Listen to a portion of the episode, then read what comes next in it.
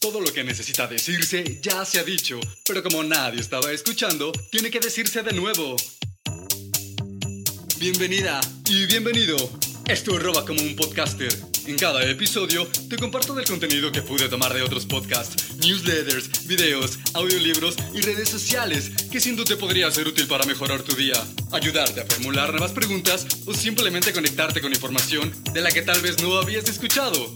Quédate a escucharlo y ojalá te sirva.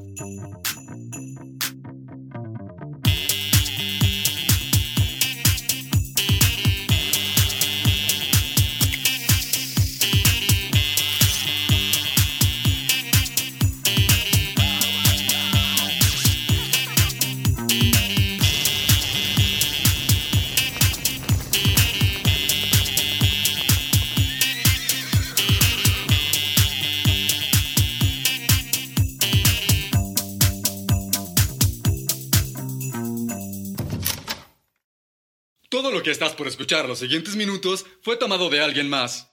Si llegas al final del episodio y algo te gustó o fue útil, fue solo porque me subí en hombros de grandes personas para robar los frutos del árbol de la información. Acompáñame a escuchar lo que obtuve al mezclar todo lo que pude robarme esta semana.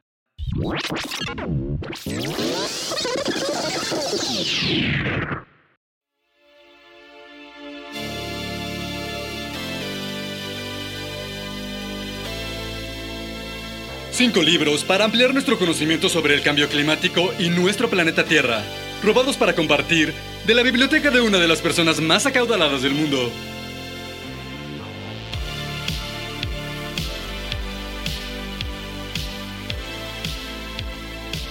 Número 1. Weather for Dummies, de John D. Cox. Este libro ilustrado y con experimentos para hacer en casa ayudará a ampliar nuestro entendimiento sobre cómo el cambio climático está afectando la temperatura de nuestro planeta. The Atmosphere, de Frederick K. Lutgens, Edward Tarbock y Redina Herman. Este libro, publicado en 1979, es un clásico en la meteorología, que cubre conceptos que van desde el fuego hasta la lluvia. Physical Geology, de James S. Monroe, Red Wickander y Richard Hazlitt. Leerá sobre conceptos que probablemente estudiaste en la primaria, pero de manera un poco más profunda. Planet Earth, de John Renton. Este texto te ayudará a ver el mundo de una manera diferente gracias a la escritura relajada del autor.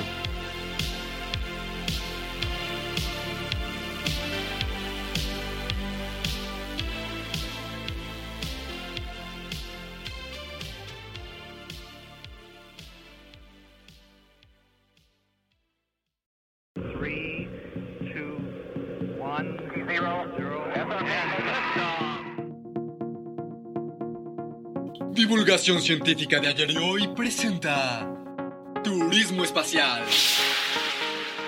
El turismo espacial, antaño confinado al ámbito de la ciencia ficción, se ha convertido en los últimos años en una industria prometedora. La idea de explorar el espacio con fines de ocio y aventura ha fascinado a gran parte de la humanidad durante siglos, y solo en las últimas décadas se han dado pasos significativos para convertir ese sueño en una realidad tangible. Las semillas de esta clase de turismo se sembraron durante la época de la Guerra Fría, con el desarrollo de programas espaciales por parte de Estados Unidos y la Unión Soviética. Fue esta última la que inició el primer vuelo espacial tripulado, poniendo en órbita al joven astronauta Yuri Gagarin en el año de 1961. Posteriormente, el programa estadounidense Apolo logró alunizajes tripulados, cautivando así la imaginación del mundo entero. Estos primeros hitos demostraron que los viajes espaciales tripulados eran posibles y allanaron el camino para el concepto de turismo espacial. Con el paso del tiempo y el avance y descubrimiento de nuevas tecnologías, las agencias espaciales y las empresas privadas empezaron a colaborar entre sí para impulsar esta nueva y ahora creciente industria. En 2001, Dennis Tito se convirtió en el primer turista espacial privado en visitar la Estación Espacial Internacional, que además ha sido el objeto más costoso elaborado por la humanidad hasta ahora. Desde entonces, varias personas, entre ellas Mark Zuckerberg y Anusei Ansari, se han aventurado en el espacio como turistas. El año 2021 marcó otro hito importante, con el primer vuelo suborbital de turismo espacial con tripulación completa, realizado por la nave espacial New Shepard de Blue Origin. Los viajes suborbitales se han convertido en un elemento clave de la industria. Ofrecen a las personas la oportunidad de experimentar las maravillas del cosmos sin necesidad de una formación exhaustiva ni de pasar periodos prolongados en órbita. Empresas como Space Perspective, Interstellar Lab, Blue Origin, Virgin Galactic o SpaceX están desarrollando conceptos únicos que ofrecen una nueva perspectiva de la forma de viajar. Space Perspective pretende ofrecer viajes de ocio al borde del espacio, utilizando un sistema de globos de gran altitud, mientras que Interstellar Lab se centra en la creación de hábitats espaciales sostenibles, con fines tanto de investigación como turísticos, basados en cápsulas que igualan las condiciones atmosféricas terrestres, pudiendo ser también las bases para las primeras colonias humanas del futuro. Los avances en el diseño de naves espaciales, sistemas de propulsión y ciencia de los materiales pueden conducir a viajes más rápidos, eficientes y cómodos. Además, a medida que la industria se desarrolle y surjan nuevas tecnologías, se espera que los costes disminuyan, haciendo el turismo espacial más accesible a un mayor número de personas. En los próximos años, los hoteles orbitales y el turismo lunar podrían convertirse en una realidad, proporcionando a las personas experiencias en parangón. El primer hotel espacial estará listo para recibir a más de 400 huéspedes en 2027. The Gateway Foundation pretende ser un hotel a medio camino entre un crucero en órbita terrestre y una ciudad espacial, con todas las comodidades para pasar desde una semana a meses.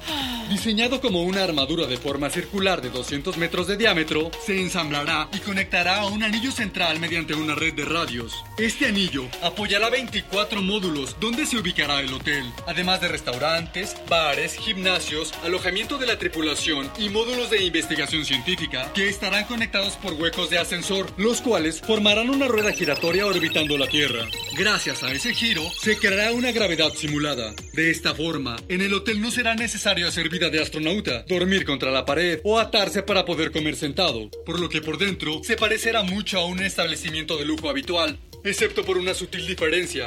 Tendrá una sexta parte de la gravedad terrestre y orbitará en la estratosfera. Este complejo interestelar girará alrededor de la Tierra cada 90 minutos. ¿Cuánto costará vivir una experiencia así? De entrada, los tres días mínimos de estancia podrían costar alrededor de 5 millones de dólares, pero el objetivo de la compañía es rebajar ese precio hasta que se asemeje a un viaje en un crucero o uno a Disneyland. Según los responsables del hotel espacial, el Voyager será construido por la compañía orbital Assembly Corporation y comenzará a construirse en 2026. Además, la exploración de Marte y otros cuerpos celestes está cobrando impulso. El establecimiento de hábitats en otros planetas y lunas podría abrir nuevas fronteras para la especie humana, permitiendo sumergirnos en las maravillas del cosmos como nunca antes. Las implicaciones medioambientales son una preocupación creciente. Los cohetes consumen grandes cantidades de combustible, liberando a la atmósfera importantes cantidades de gases de efecto invernadero. Las empresas están explorando activamente alternativas más ecológicas, como el uso de cohetes reutilizables y el desarrollo de sistemas de propulsión más limpios, para mitigar el impacto medioambiental que esta clase de travesías genera. El turismo espacial ha pasado de ser un simple sueño a convertirse en una industria floreciente, abriendo de este modo las puertas a experiencias extraordinarias y ampliando los horizontes de la humanidad más allá de la Tierra.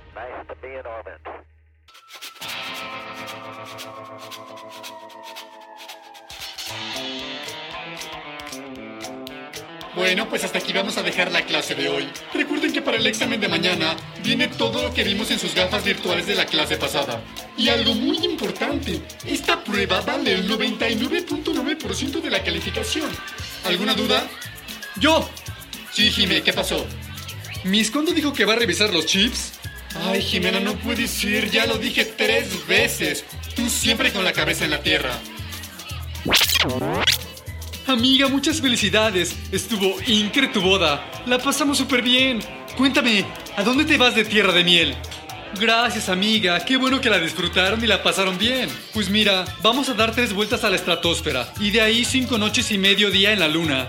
Ah, en serio, padrísimo, qué bueno. Sí, Efren está súper emocionado. Nunca ha salido de la atmósfera.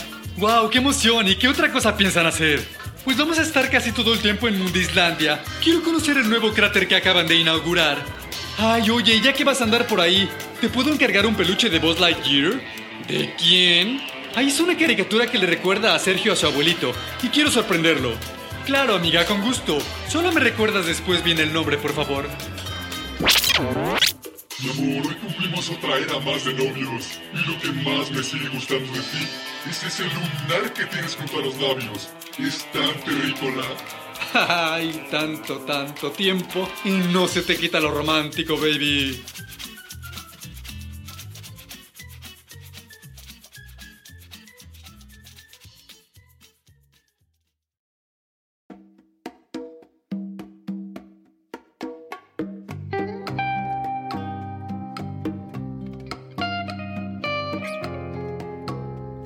Sabiduría tropicalizada trae para ustedes. Habitó en alguna época, en las exóticas playas de Ayapulco, un antiguo pensador conocido como Arcadio, el Jaivas. Se decía que durante su infancia había gozado de grandes riquezas, lujos y placeres, asistido a los mejores colegios y academias. Además de eso, se sabe muy poco de sus primeros años, excepto que era hijo de un afamado hotelero. Ambos fueron desterrados del puerto por haber estafado a turistas con la venta de tiempos compartidos. El Jaiba se gloriaba de haber sido cómplice de su padre, y este suceso prefiguró, de cierto modo, su estilo de vida. Vivía como vagabundo, paseándose despreocupadamente por las calles repletas de turistas, convirtiendo la pobreza material extrema en una virtud. Se dice que vivía en el casco de una antigua lancha, en lugar de una casa, y que sus únicas posesiones eran una toalla, un sombrero de palma y un morral, que contenía la mitad de un coco, así como una cuchara de bambú que usaba para comer y beber. Un día, en uno de sus paseos por la bahía, vio como un niño comía lentejas en un trozo de empanada, y cuando al terminar bebió agua con las manos de un charco, Arcadio pensó, este muchacho me ha enseñado que todavía tengo cosas superfluas. Si come sus lentejas en una empanada y cuando termina con ellas, bebe agua con sus manos, no necesito ni mi coco ni mi cuchara. Acto seguido, arrojó contra el suelo ambas y siguió caminando. En otra ocasión, logró colarse a un lujoso banquete en la mansión de un afamado empresario, quien al verlo preguntó, ¿Qué hace este hombre aquí? A lo que el Jaiba respondió, Solo vine a dar un paseo y observar todas aquellas cosas que no necesito. El empresario le preguntó indignado, ¿Qué podrías tener tú que no tenga yo, insolente lanchero? Arcadio respondió sereno, algo que tú jamás podrás tener.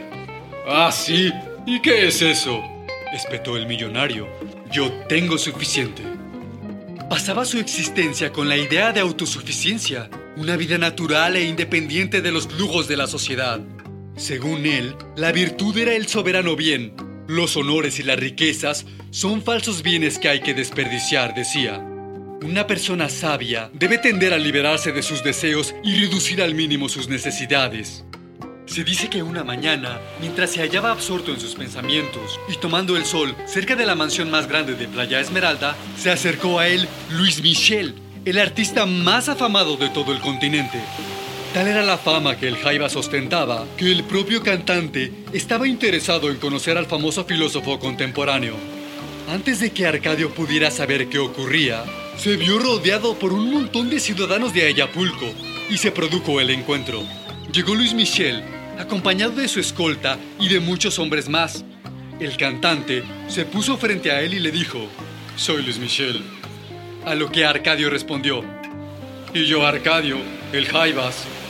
Hubo murmullos de asombro ante la sorprendente respuesta del filósofo, pues nadie se atrevía a hablarle así al rey. Luis me preguntó, ¿por qué te llaman así? A lo que el segundo respondió, porque durante mi infancia solo comía langosta para el desayuno y jaivas frescas para la cena. De nuevo, más murmullos, pero Luismi no se dejó inmutar por esas respuestas y le dijo, pídeme lo que quieras. A lo que Arcadio, sin turbación alguna, le contestó, quítate de donde estás, que me tapas el sol. Se hizo una exclamación generalizada de todos los presentes ante una petición tan pobre a un hombre que todo lo podía dar. El artista sorprendido le preguntó, ¿No me conoces? El Jaivas le respondió con gran aplomo con otra pregunta. Gran Luis Michel, ¿te consideras bueno o un mal cantante? Luis le respondió, me considero un buen cantante. Por lo que Arcadio le dijo, entonces, ¿cómo no habría de conocerte? Toda la gente se escandalizó. Luis me pidió calma y dijo, silencio. ¿Saben qué les digo a todos? Que si no fuera Luis Michel, Me gustaría ser el Jaivas.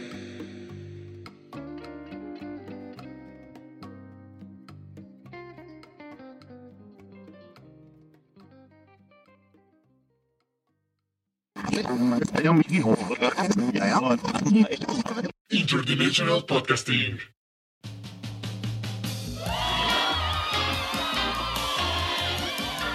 Bueno, pues gracias por acompañarnos a otra nano emisión más de su show predilecto, Tómbola de Frases. Vamos a pedirle a Gurrumina, nuestra ave robótica cortesía de Boston Dynamics, que toque con su piquito un botoncito.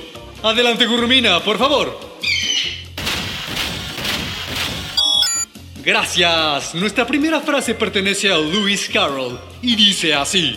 Uno de los secretos más profundos de la vida es que lo único que merece la pena hacer es aquello que hacemos por los demás. ¡Sublime! Vayamos a la siguiente. Gurrumina, por favor acércate. Perfecto. Nuestra segunda cita dice así. Tenemos dos vidas y la segunda empieza cuando nos damos cuenta de que solo tenemos una. Gurrumina, no mes, estás on fire. Y pues bien, ya vamos cerrando el episodio, así que por favor, Gurru, el escenario es todo tuyo. Excelente. Leamos ahora estas palabras que salieron de la boca del mismísimo Marco Tulio Cicerón. Si tienes un jardín y una biblioteca, entonces tienes todo lo que necesitas. Gracias y hasta la próxima.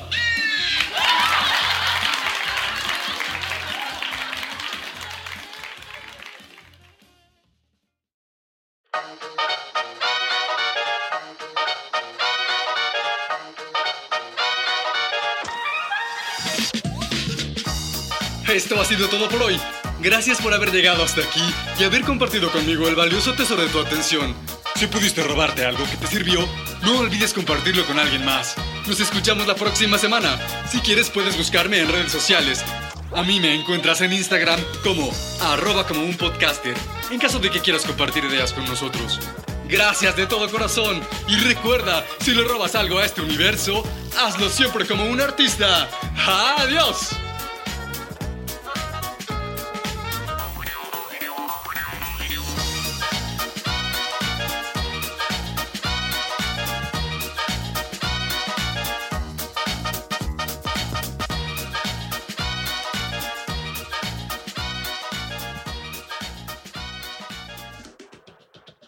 Producido y editado por Producciones Sonoras México.